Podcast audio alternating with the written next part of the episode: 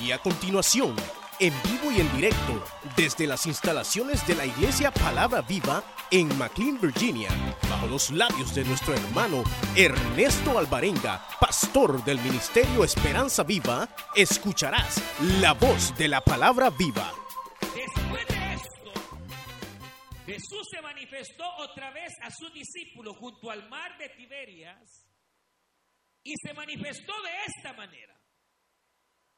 Estaban juntos Simón Pedro, Tomás llamado el Dídimo, Natanael el de Caná de Galilea, los hijos de Zebedeo y otros dos de sus discípulos. Simón Pedro les dijo, voy a pescar. Ellos le dijeron, vamos nosotros también contigo. Fueron y entraron en una barca y aquella noche no pescaron nada. Cuando ya iba amaneciendo, se presentó Jesús en la playa, mas los discípulos no sabían que era Jesús. Y le dijo, hijitos, ¿tenéis algo de comer? Le respondieron, no. Y le dijo, echad la red a la derecha de la barca y hallaréis. Entonces le echaron y ya no la podían sacar por la gran cantidad de peces. Entonces aquel discípulo a quien Jesús amaba dijo a Pedro, es el Señor. Simón Pedro cuando oyó que era el Señor, se ciñó la ropa porque se había despojado a ella y se echó al mar. Y los otros discípulos vinieron con la barca arrastrando la red de peces, pues no distaban de tierra, sino como 90 metros, que equivale a 200 codos. Pero si usted tiene la nueva traducción viviente, dice 90, porque ya sabe usted que el 9 es un número especial. Después de la noche viene el 9.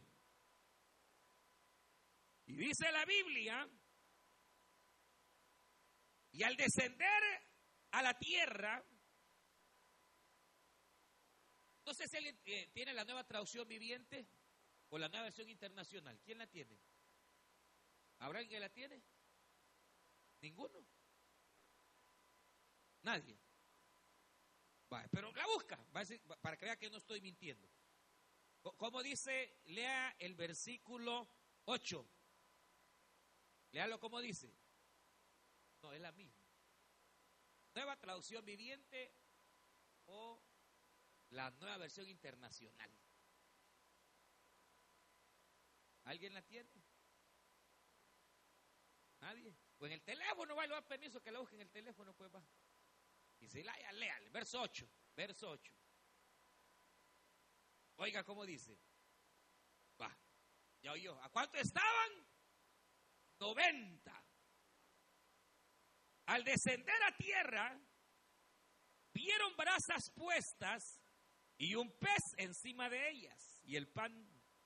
Y Jesús le dijo, traed los peces que acabáis de pescar. Subió Simón Pedro y sacó la red a tierra llena de grandes peces, 153. Y aún siendo tanto, la red no se rompía. Le dijo Jesús, venid, comer. Y ninguno de los discípulos se atrevía a preguntarle, ¿tú quién eres? Sabiendo que era el Señor. Vino pues Jesús y tomó el pan y les dio y asimismo de pescado.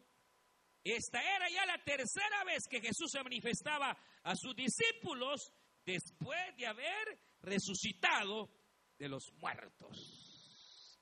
Vamos a orar. Dios le va a hablar en esta, en esta tarde. Abra su corazón y digámosle, Padre nuestro que estás en los cielos, te damos gracias. Porque tú nos permites venir delante de tu presencia, Señor. Padre, queremos rogarte en esta hora que tú hables a nuestra vida, a cada corazón sediento, Señor. Padre, que tú pongas fe a través de tu espíritu en nuestros corazones. Que tu palabra pueda traer bendición, fortaleza. pueda traer salvación, Señor, a las vidas.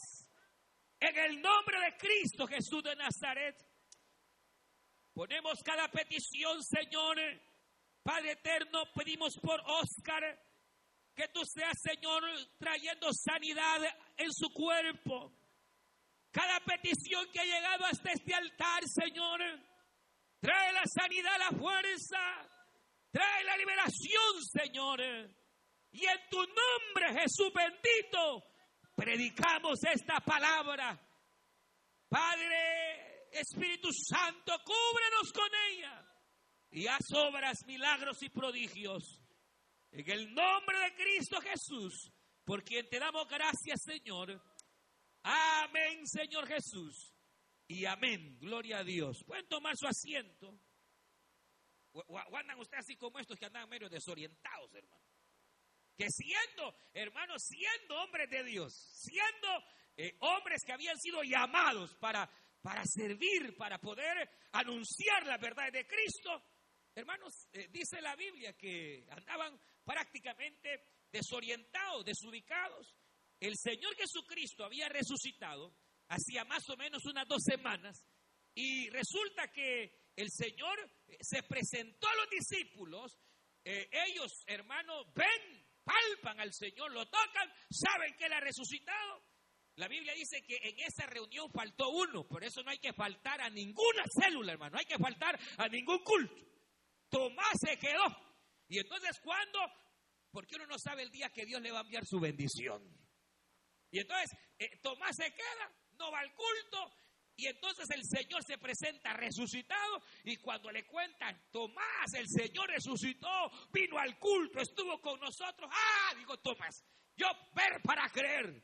Y entonces el Señor fue tan misericordioso que a los ocho días otra vez estaban en el culto. Ahí sí llegó Tomás y ahí llegó el Señor y se les apareció y les dijo, pasa a vosotros, he aquí yo he resucitado. Tomás pudo tocar incluso el costado del Señor y ahí mismo Tomás cayó de rodillas creyendo y dijo, Dios mío, Señor mío. Y dice que lo adoró.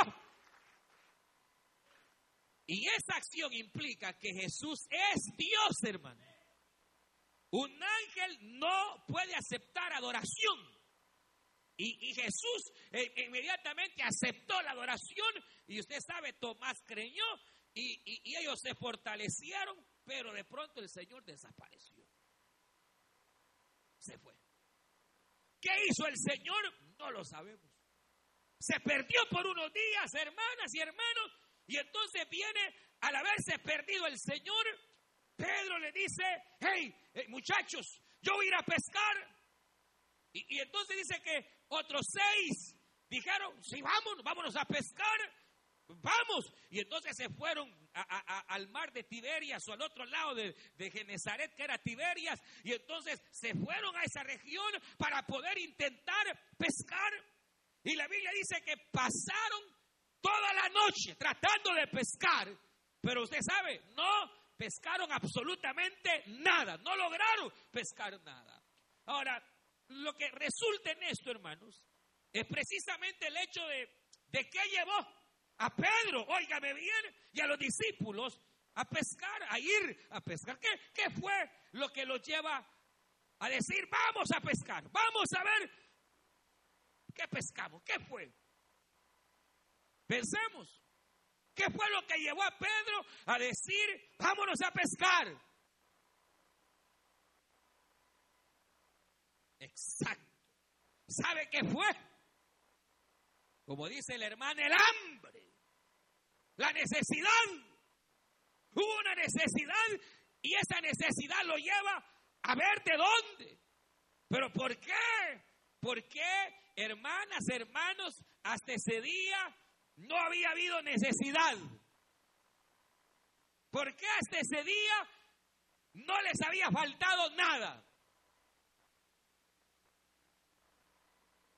Porque el Señor estaba con ellos, porque ellos hacía tres años y medio habían renunciado a sus tareas eh, eh, domésticas o a sus tareas eh, seculares y se habían dedicado a servir con Cristo a predicar el Evangelio, a sanar a los enfermos y Dios el Señor les proveía. Recuerden que durante el ministerio terrenal de Cristo a ellos no les faltaba nada, a Jesús no le faltó nada, a Jesús tuvo la provisión suficiente.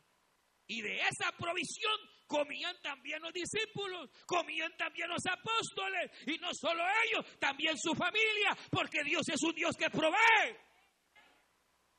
Ahora, ahora, el problema es que Jesús ya no está.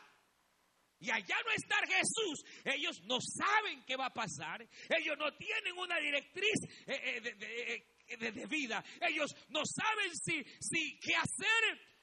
Y, y sobre todo, empezaron a acordarse que había una casa que pagar. Se empezaron a acordar que tenían hijos que comían empezaron a acordarse que había hambre y entonces el hambre, la necesidad, hermanos, el hecho de no tener claro qué habría el mañana, los hace en alguna manera a ellos retroceder a lo que hacía casi tres años y medio, un día Dios los había sacado para entonces ver y buscar qué comer.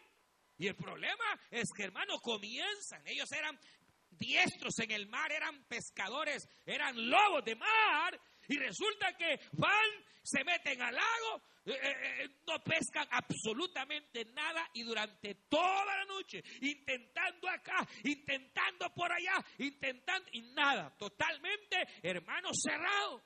Ahora, obviamente, la noche, la noche es figura. Usted sabe, la noche representa oscuridad, representa soledad, la noche representa prueba, la noche representa aflicción, la noche representa, hermanos, aún, oiga bien, según hay un salmo tremendo que hace referencia que la noche es figura de la prueba y es figura de la disciplina de Dios. Dice la Biblia, una noche dura su enojo, una noche dura su disciplina, mas su misericordia durará toda la vida. Y a su nombre. Es decir, que hay un periodo todos en alguna manera pasamos ese periodo oscuro, pasamos ese periodo donde, hermanos, lo que hay son lágrimas, lo que hay eh, obviamente es, es, sufrimiento, lo que hay es esa oscuridad, escasez que uno intenta por aquí y nada, intenta por otro lado. Tampoco se viene de Maryland a Virginia, de Virginia para Maryland, anda probando de estado en estado y parecería que nada, nada, trata, siembra y no cosecha. Y lo que recibe, lo recibe en saco roto. Pasan situaciones como la que hoy están pasando, hermanos, ellos que toda una noche Hermanos, siendo personas diestras en el mar, no agarran absolutamente nada. Parecería, eh, eh, de hecho, ellos en este momento sentirse con una gran incertidumbre. Venía el 2019 y no sabían qué iba a pasar. Eh, eh, Jesús no estaba, el Señor se les pierde, ahora qué vamos a hacer, de qué vamos a comer, volvamos otra vez hacia atrás. Y entonces, eh, hermano, dice la Biblia, que obviamente ellos mientras trataron de hacer lo que ellos querían hacer, no hubo fruto. Porque por otro lado, eso, eso ocurre. Y muchas noches grises y oscuras que pasamos, las pasamos por desobedientes. ¿Sabe por qué? A veces pasamos noches oscuras por incrédulos. El Señor ya les había dado una palabra. El Señor les había dicho que el Hijo del Hombre padecería, sería entregado en manos de pecadores, pero que al tercer día el Señor resucitaría. Y ahora ellos lo ven, pero todavía hay incredulidad. Imagínense qué tremendo, porque ellos lo ven, creen, pero todavía hay incredulidad. Así que el corazón nuestro es Eh, eh, está muy dado a la incredulidad que aún a veces viendo palpablemente la mano del Señor, todavía el diablo nos pone en duda. Y ellos, hermanos, ya sabían, Dios les había dado promesa. Desde hace tres años y medio, Dios les dijo, de hoy en adelante ya no seréis pescadores de peces, sino que seréis pescadores de hombres. Aleluya. Más adelante le dijo, vayan y prediquen el Evangelio, no tomen alforja, no tomen pan, no tomen nada, que a donde vayan, el Padre le va a proveer. Dios te va a proveer. Dios te va a dar. Dios te va a bendecir. Pero ahora yo dice, no, ¿Y qué vamos a predicar? Y hoy mejor regresemos a la pesca, eh, volvámonos para atrás. Y como resulta, hermano, que sobre todo en el corazón de Pedro, todavía había una, una, una lucha ahí por ahí, porque Pedro era negociante, Pedro tenía eh, barcas, una, varias a saber, pero tenía. Y la Biblia señala que a pesar que siguió a Cristo, a pesar que había dejado todo, lo único que no había dejado era una de sus barcas. Y eso es peligroso cuando nosotros se mantenimos al llamado del Señor y, estamos en la fe. A veces hay, hay, hay algún área que no queremos entregarle al Señor, es peligroso. A veces todavía hay algunas cositas que nos queremos guardar. Hay hermanas que todavía guardan pantalones tienen la fe de regresar al mundo. Hay gente que, sí, a veces, hermano, eh, tontera, me acuerdo, no se me olvida una hermana, le andó en su cosa toda mera rara, como que era collar, a saber qué. Y digo, hermana, eh, para allá con confianza. Hermana, y ese asunto, ¿por qué no se lo quita? Le digo, ay, no es que me lo regaló mi exnovio. Y ya casada, y yo casi quería agarrar la oreja al marido. ¿Se imagina que la prenda era del antiguo. Así ya casi le agarro las horas al, al marido, al esposo. Pero la cuestión es que son cositas que parecen sencillas, pero que a veces uno las tiene ahí, hermano, y las va guardando, no las quiere soltar, ahí está, y hermano, y es peligroso porque cuando viene la noche oscura, cuando vienen las pruebas, cuando vienen las dificultades, si no hemos soltado, tarde o temprano uno regresa. Y Pedro, como tenía una subarquita que todavía no había vendido, a lo mejor había vendido todas, pero esa todavía la tenía ahí. Y todavía quizás dejé por cualquier cosita, usted sabe, decía. Y entonces Pedro dijo, bueno, por lo menos tengo una barca. Mire, hermano, Pedro recibió una gran lección ese día. Ese día fue el último día que Pedro usó esa barca. Después de aquí, de este capítulo, jamás se vuelve a ver la barca. La barca, yo no sé si la regaló, la vendió, pero cuando aparece Pedro en el libro de los Hechos, no more barca, ya no más barca, sino que Pedro ahora estaba definido en buscar al Señor, en servirle a Dios. Sí, ahí no vuelve usted a oír que Pedro, no, no, se deshizo de la barca como usted va a hacer esta noche, esta tarde. Porque usted quiere una vida de bendición, hay que deshacerse de la barca. De una vez y por todas. Y comenzar de nuevo, hermanos, confiando en el Señor. La, la, noche es las situaciones obviamente vienen por necesidad, por prueba, a veces por disciplina, a veces porque uno ha desobedecido a la voluntad de Dios, como Pedro, que estaba desobedeciendo a Dios. Y entonces no sale nada, hermanos ahí tratando y el Señor aparece. ¿Por qué? Porque el Señor siempre va a aparecer en el momento oportuno. Siempre llegará a nuestra vida cuando más nosotros lo necesitemos. Fíjense que una de las cosas que a veces tenemos es el orgullo. Y no queremos deshacernos de ese bendito orgullo. Y nos perjudica el orgullo. Eh, eh, eh, nos hace, hermanos, pedazos el orgullo. Pero ahí quiere tener ese orgullo todavía. Y a veces por orgulloso pierde con la mujer. A veces por orgulloso, hermano, pierde las bendiciones del Señor. A veces uno por orgullo, hermano, pero, pero, pero que Dios nos ayude en este 2019. Dios estaba trabajando con Pedro. Durante tres años y medio Dios había estado trabajando con él, había estado obrando a través de él. Pedro cometía errores, Dios lo corregía y no solo Pedro, aquí se habla de siete discípulos. ¿Por qué? Porque el, siete implica el número perfecto de Dios. El siete implica, hermano, la perfección de Dios. Es decir, que estos siete estaban representando al resto. Doce discípulos, uno ya no estaba, pero los once que estaban, hermanos, Dios había estado trabajando con ellos, teniéndoles paciencia, Dios había estado obrando en su carácter, obrando en su fe, obrando, y ahora parecería, hermanos, que en lugar de estar en un nivel óptimo, se van para abajo, las veces les va al suelo, pero eso no implicaba, el hecho de que ahora ellos tuvieran temor y dudaran, eso no implicaba que Dios había dejado de trabajar. Dios siempre está trabajando y el que ha iniciado la buena obra la perfeccionará en tu vida, en tu vida. Aunque ahora ellos tenían la fe por el suelo, aunque ahora ellos tenían la noche encima, eso no implicaba que Dios les había abandonado. Puedes tú abandonar los planes de Dios, puedes tú alejarte de Dios, pero no le pidas a Él que Él renuncie, porque Él no es hombre para mentir, Él no es hombre para retractarse. Cuando Él te ha escogido y Él te ha señalado, Él seguirá tratando con tu vida, seguirá tratando contigo, seguirá tratando contigo, con tu familia, seguirá seguirá, seguirá. Y Jesús llega y se burla de ellos. Mire cómo es el Señor. El Señor, hermano, a veces actuaba irónicamente. Y aquí el Señor actúa con ironía. Jesús lo sabe todo. Él sabe que por desobedientes se los está llevando el diablo.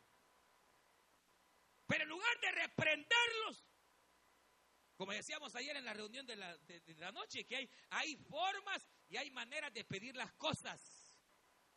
Y al hermano, al líder no le habían dado cake y él queriendo. Y, le dice, le dice a, la hermanita, hermana, ¿y qué tal está el cake? Y le dice, hermano, perdón que no le hemos dado. Hay formas de pedir las cosas con ética. Y el Señor viene y se va a burlar de ellos, se va en algún sentido, no burla, pero sí irónicamente llega, ¡eh, hijitos! ¡Ya pescaron! Si el Señor sabía que no habían agarrado ni un chimbolo, pues. El Señor lo conoce todo. ¡Ey! ¿Tenéis algo para mí? ¡No! Es que hemos estado toda la noche y no hemos hallado nada.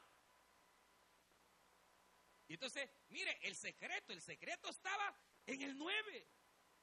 Increíble, pero, pero el Señor cuando se aparece, se aparece cuando ellos estaban a 90 metros de Él. Y es ahí donde el Señor les dice, ¡hey! ¿Tienen algo? No, no hemos podido. Echen la red a la derecha. Y si usted nota, no, no refunfunieron, no como las otras veces, sino que inmediatamente vienen y tiran la red a la derecha. Y cuando tiran la red a la derecha, la Biblia dice que empezaron a agarrar peces, pero no cualquier pez, eran peces gordos. Hermanos, empiezan a agarrar los tiburones, hermano, unas mojarrotas grandes, pesadas que dice la Biblia que las redes se rompían y ellos haciendo el esfuerzo. Hermano, la bendición estaba a 90 metros y no la habían visto. La bendición estaba en el 9, que implica, oiga bien, y usted ya lo sabe, implica plenitud, implica que Dios va a completar lo que está a medias. El 9 significa en la Biblia y significa en la palabra hebrea. Lo que significa el 9 es que Dios dará plenitud y completará su obra. Y entonces, mire qué tremendo, porque dice que la palabra, este, este número 9, e, es un número que, eh, como ya le decía la vez pasada, en hebreo, la Biblia fue escrita en hebreo y en griego. Y resulta que, sobre todo en hebreo, o en el idioma hebreo, no existen, ¿cómo le diría? Existen eh, letras, pero no existen números. O sea, e, el número en hebreo se representa por letras. O sea, no es que en hebreo hay nueve como en todos los idiomas, no, el nueve es una letra, el diez es una letra, el once son dos letras, Entonces, ¿por qué? Porque no existen los números. O sea, en el sentido de escritura. Sino que son letras lo que representa los números. Y entonces por eso es que Dios de manera particular trabajaba y trabaja al momento de establecer su palabra con números. Porque para los hebreos el trabajo en números o la representación de números significa muchas cosas. Por eso Dios se presentaba con el, eh, Jesús, ya decíamos la pasada, con el 3. Eh, eh, para, la vida del Señor estuvo marcada con el 3. Porque el 3, hermano, es básicamente el número de la Trinidad. Pero implica, hermano, aquello que está en alguna manera aunado, como el Padre, Hijo y Espíritu Santo, al igual que Cristo, cuya naturaleza, hermanos, recibe la naturaleza humana y la naturaleza divina en uno. Dios hecho hombre. Y el verbo se hizo carne y habitó entre nosotros. Una unidad perfecta. Y, así mucho. Y el, pero el 9, el 9 lo que representa es, más o menos da la idea, de algo que está completo o algo que está pleno. Pero al mismo tiempo tiene relación con el fruto. Por eso se habla de los nueve frutos del Espíritu. De los nueve dones del Espíritu. Porque tiene que ver con fruto. Tiene que ver con algo que es abundante. Por eso aquí, mire esto, ve acá pues. Cuando el Señor va a completar su obra en ellos. Porque lo que va a ocurrir aquí es que es el último milagro que el Señor va a hacer a ellos. De aquí en adelante, ellos van a seguir la obra de Cristo. De aquí en adelante, Pedro ya no será el mismo. Ni Mateo, ni Juan, ni Natanael, y aquí en adelante la obra que Cristo vino a hacer queda completa para que ahora ellos vengan y sean ya no los discípulos, sino sean los apóstoles del Cordero de Dios que quita el pecado del mundo. Pero mire, volviendo, lo que a Pedro lo llevó a pescar fue la necesidad. Lo que Pedro llevó a pescar fue la incertidumbre. Y entonces dice que cuando estaban a 90 metros, Pedro obedece a la palabra y eso es vital porque cuando nosotros hemos estado fuera de la voluntad de Dios, pero venimos y nos ajustamos a su voluntad, entonces las puertas del cielo se abren, hermano, Dios extiende su mano para pelear por nosotros cuando usted y yo hacemos su voluntad. Solo el hecho de tirarla a donde Cristo dijo, ¡pum! vino la bendición. Pero aquí viene el misterio. Que la red se rompía porque la pesca era abundante. ¿Cómo era la pesca? ¿Cómo era la pesca? Y la Biblia señala que tan abundante era que las redes se rompían, que cuando llegaron hermanos a, a, la orilla, llevaron arrastrando aquella cantidad de peces. Pero aquí está el secreto. La Biblia dice que inmediatamente llegaron, comenzaron a contar y a contar y a contar los peces. ¿Y cuántos peces fueron? 153. Y ese número ha sido un misterio. Porque no crea que así por nada es que Dios pone 153. Es que si usted suma 1 más 5, ¿cuánto es? Hermanos. y 6 más 3. En la gematría bíblica, 153 equivale a 9. Lo que Dios les estaba diciendo a ellos, hijos, sigan confiando en mí y hagan lo que yo les he mandado hacer que entonces a ustedes no les va a faltar nada. Así como hoy estoy multiplicando, así te voy a bendecir. Y mi multiplicación estará y vas a tener abundancia. Y si tú crees, diga gloria a Dios, hermano. 153 equivale a 9 que implica completo. Estarán completos. No te va a faltar nada. Ni a ti, ni a tu familia. Estarás completo.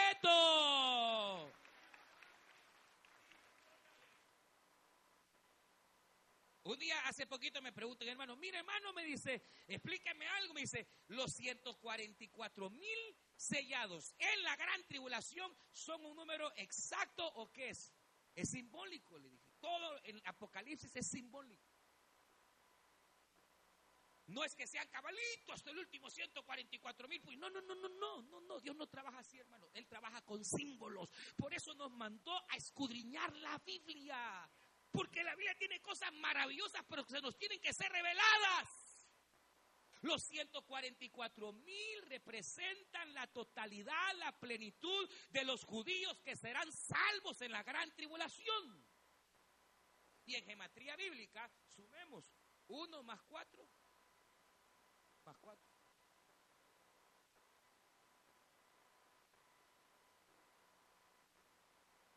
Entonces, el 9 representa plenitud completo, que está todo completo, que Dios completó lo que ha estado trabajando, su propósito ya se cumplió. Hermano, estamos entrando a un año que está marcado por el 9, en donde muchos de los procesos y de las noches oscuras donde Dios te ha llevado, este año, si tú crees, Dios lo va a completar.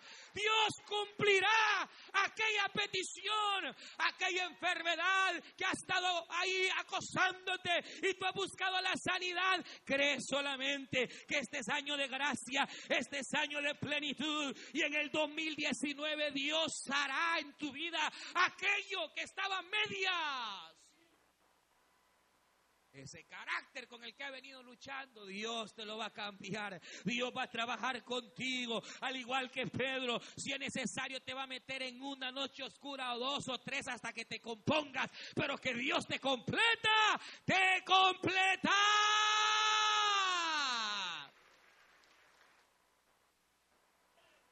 No cree todavía. Cuando Dios derramó su espíritu a la iglesia, no fueron a las 7, ni a las 5, ni a las 3. El 7 hubiera sido bonito porque es el número perfecto, sino a las 9 de la mañana.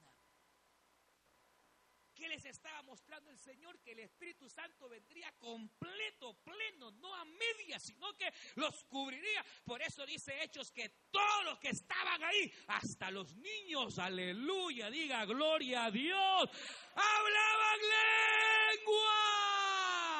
lenguas.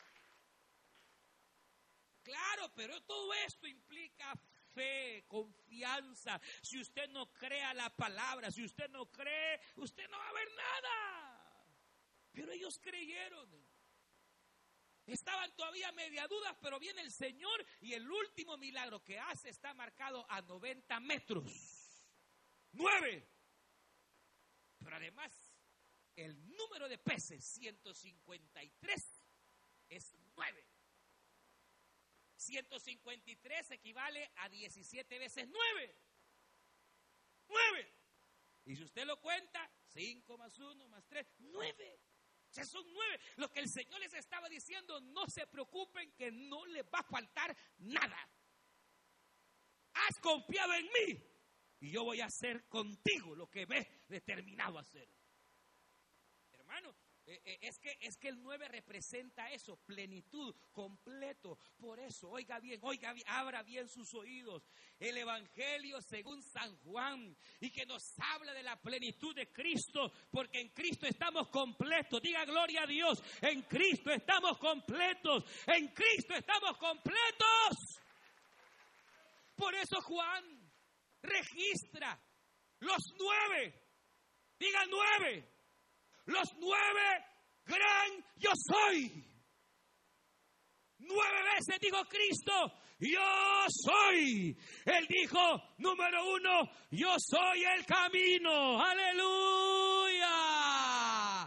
Cristo dijo, yo soy la verdad. Dos, Cristo dijo, yo soy la vida.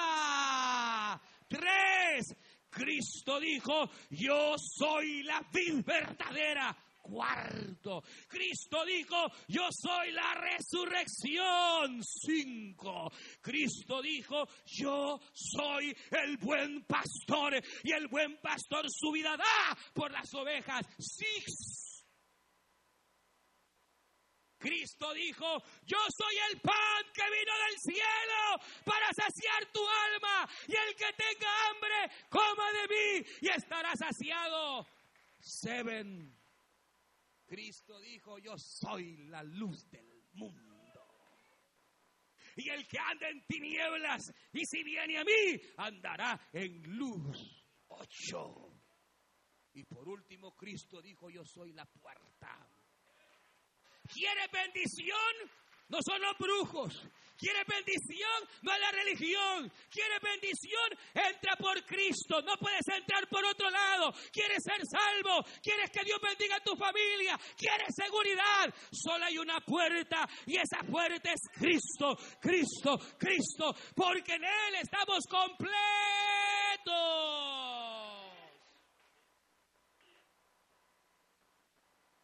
Le voy a dejar de tarea por incrédulo que busque cuántas son las bienaventuranzas. Nueve, nueve, nueve. Hermano, eh, cuando, cuando nosotros recibimos una palabra o nos gozamos, la alegría, aplaudimos y todo, pero nunca debemos de dejar de decir amén. Porque amén significa así es, así va a ser. La palabra amén tiene un poder tremendo, hermano. Por eso es la palabra. Mire, le voy a explicar algo. El amén no solo lo usamos nosotros. El amén lo ocupan casi todas las religiones. Lo ocupan los musulmanes, lo ocupan. Porque es una palabra tan poderosa que significa así va a ser, así ella. Si usted le dice, mire, Dios ya lo sanó, ¿qué va a decir? Dios te va a bendecir. Dios te dará abundancia. Dios te ama. Amén. Así es. Ya fue hecho, ya está. Pero la palabra amén en hebreo. ¿Sabe qué número es? 99. Decir que estamos entrando, hermano, en un año que va a ser de mucha bendición. Solo para una. A los demás que se lo lleve el diablo. Estamos entrando en un año de mucha bendición. Año de plenitud. Dios perfeccionará la obra en tu vida, en tu familia, en tu finanzas, en tu negocio. Pero sobre todas las cosas, te hará madurar en la fe. Y que así sea. Les voy a dejar la última. La Biblia dice, eso ya para lo que viene ahorita en el otro culto, pero dice, dice la Biblia. Y era Abraham de 99 años. No es que yo a usted no me lo vengo a dar garabato, hermano. No, no. Dios me libre más de inventar. Y la Biblia dice, y Dios habló a Abraham y le dijo, Abraham, desde hoy, desde el 2019, hoy a tus 99 años, dejarás de ser Abraham. Porque antes era Abraham sin H y M, Abraham. Desde hoy serás Abraham, que significa padre de muchos. Porque de aquí a un año, la promesa que has estado esperando por 30 años, yo te la traigo. ¡Aleluya! ¡Aleluya! Y Sarai era de 90. Y le dijo, mira que ella se está riendo porque no me cree, igual algunas. De allá arriba. Pero dile a esta que aunque sea burlado, dejará de ser su nombre. ¿Cuál era? ¿Sara o Sarai? Era Sara y Dios le puso Sarai. O al revés, yo no me acuerdo, pero algo así pasó. Le cambiaron el nombre. Y le dijo, y aunque no cree, te has reído de aquí a un año. Y Dios cumplió su palabra. ¡Aleluya! Póngase en pie. Que Dios es fiel, Dios es verdadero. Usted escuchó el mensaje restaurador de Jesucristo desde las instalaciones de la iglesia Palabra Viva en McLean, Virginia. Si este mensaje ha sido de bendición para su vida y necesita oración, contáctenos al teléfono 571-633-0469. 571-633-0469. Que Dios le bendiga.